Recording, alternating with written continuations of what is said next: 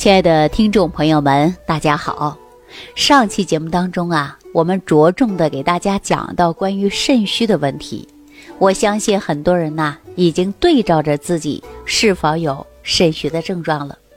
实际我们经常说呀，人的肾气充足的话，整个人呢都会显得神采飞扬，非常有活力，人呢特别有精神的。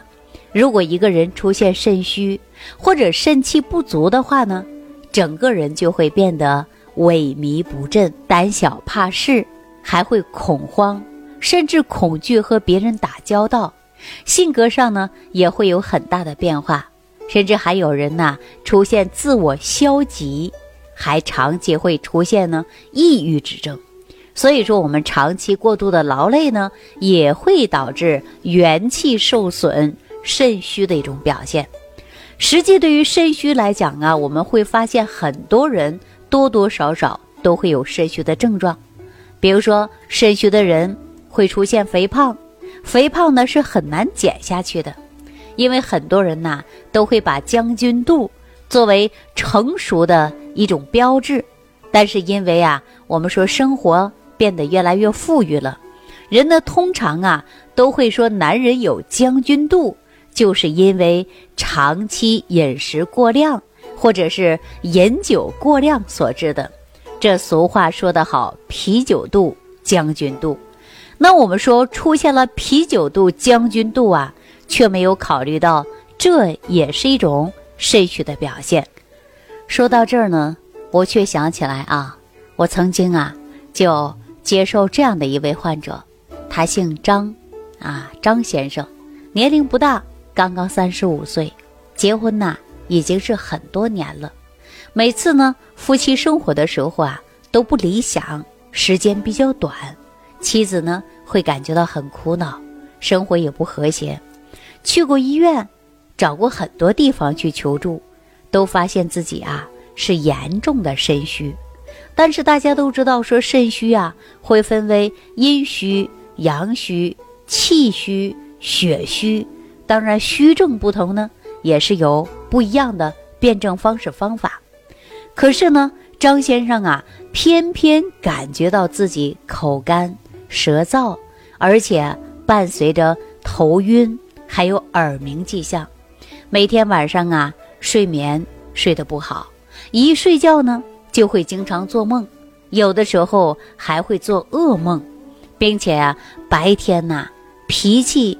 也会越来越火爆了，动不动就怒了，动不动就烦躁了，而且时常会感觉到自己腰酸，上个楼梯也腰酸的不得了，平时下身也会感觉到没有力气。说到排小便呢，更是短，而且尿液发黄。那我看了他的舌苔，发现他舌苔特别厚，所以说呀，这种现象像小张啊。他就是典型的肾阴虚症状。我们经常说阴虚呀会有内热，那它表现的症状呢，就是手心、脚心啊特别热。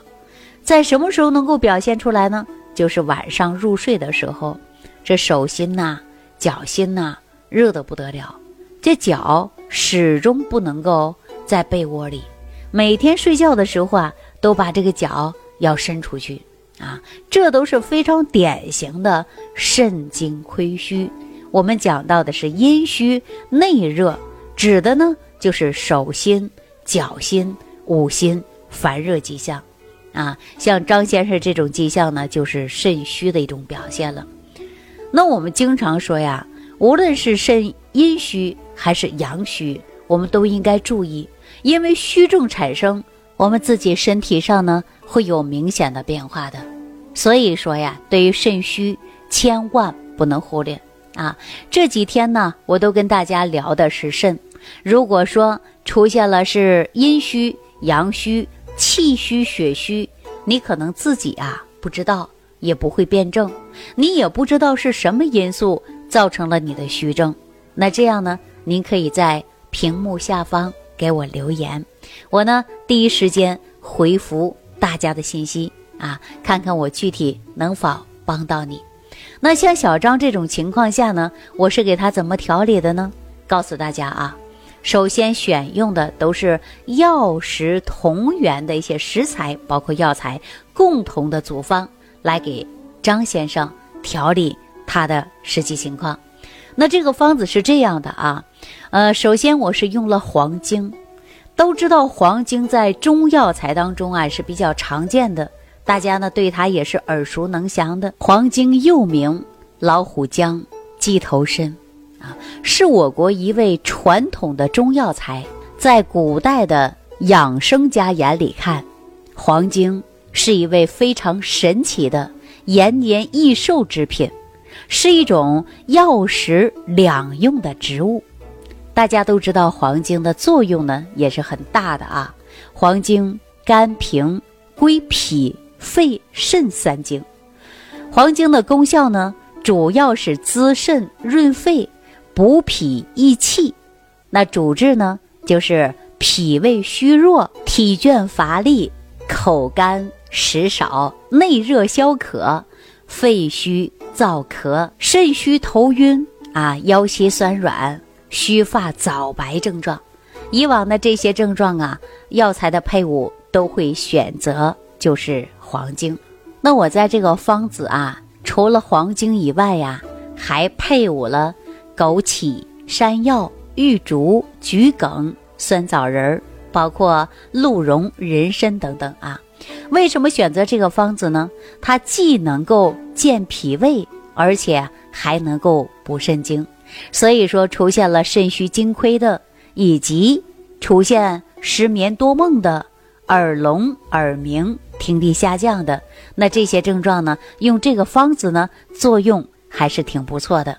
当然呢，我们说呀，您能不能使用这个方子呢？我告诉大家，您最好呢还需要在屏幕下方给我留言，因为虚的症状它是有所不同的，有的是气虚、血虚、阴虚、阳虚等症状啊。那这个方子啊，只要是对症的情况下呢，连续吃上一段时间呢，把所有的症状呢就可以得到进一步的缓解。因为我们现在说生活节奏的加快，无论是男性还是女性，都会感觉到压力很大，往往呢精气神不足，出现了严重的肾精亏虚。那女性朋友呢，在肾精亏虚、气血不足的情况下呀，她还会出现腰膝酸软、面色发黄，而且人没有精气神儿，甚至呢月经不规律，会产生严重的。气血不足，妇科疾病啊也会接连不断的。所以说呢，我希望所有的听众朋友，一旦出现肾精亏虚，无论是男性和女性呢，都应该注重的就是调养。那说到调养来讲啊，我们首先呢就是健脾胃。常说你现在用了再好的方子去补肾，尤其说到补肾呢，我们男性朋友说补的还真的不少，用过各种的办法。但是依然出现肾虚的迹象，女人呢也吃了不少的补血产品啊，补气血的阿胶啊也没少吃，红枣呢也没少用，但是为什么还气血不足呢？严重的气血亏虚呢？实际呀，先健脾胃，只有脾胃功能好了，您无论是补气血的，还是补肾脏的，还是滋阴的。它都能对身体有一个很好的调养，所以说我们重在于脾胃。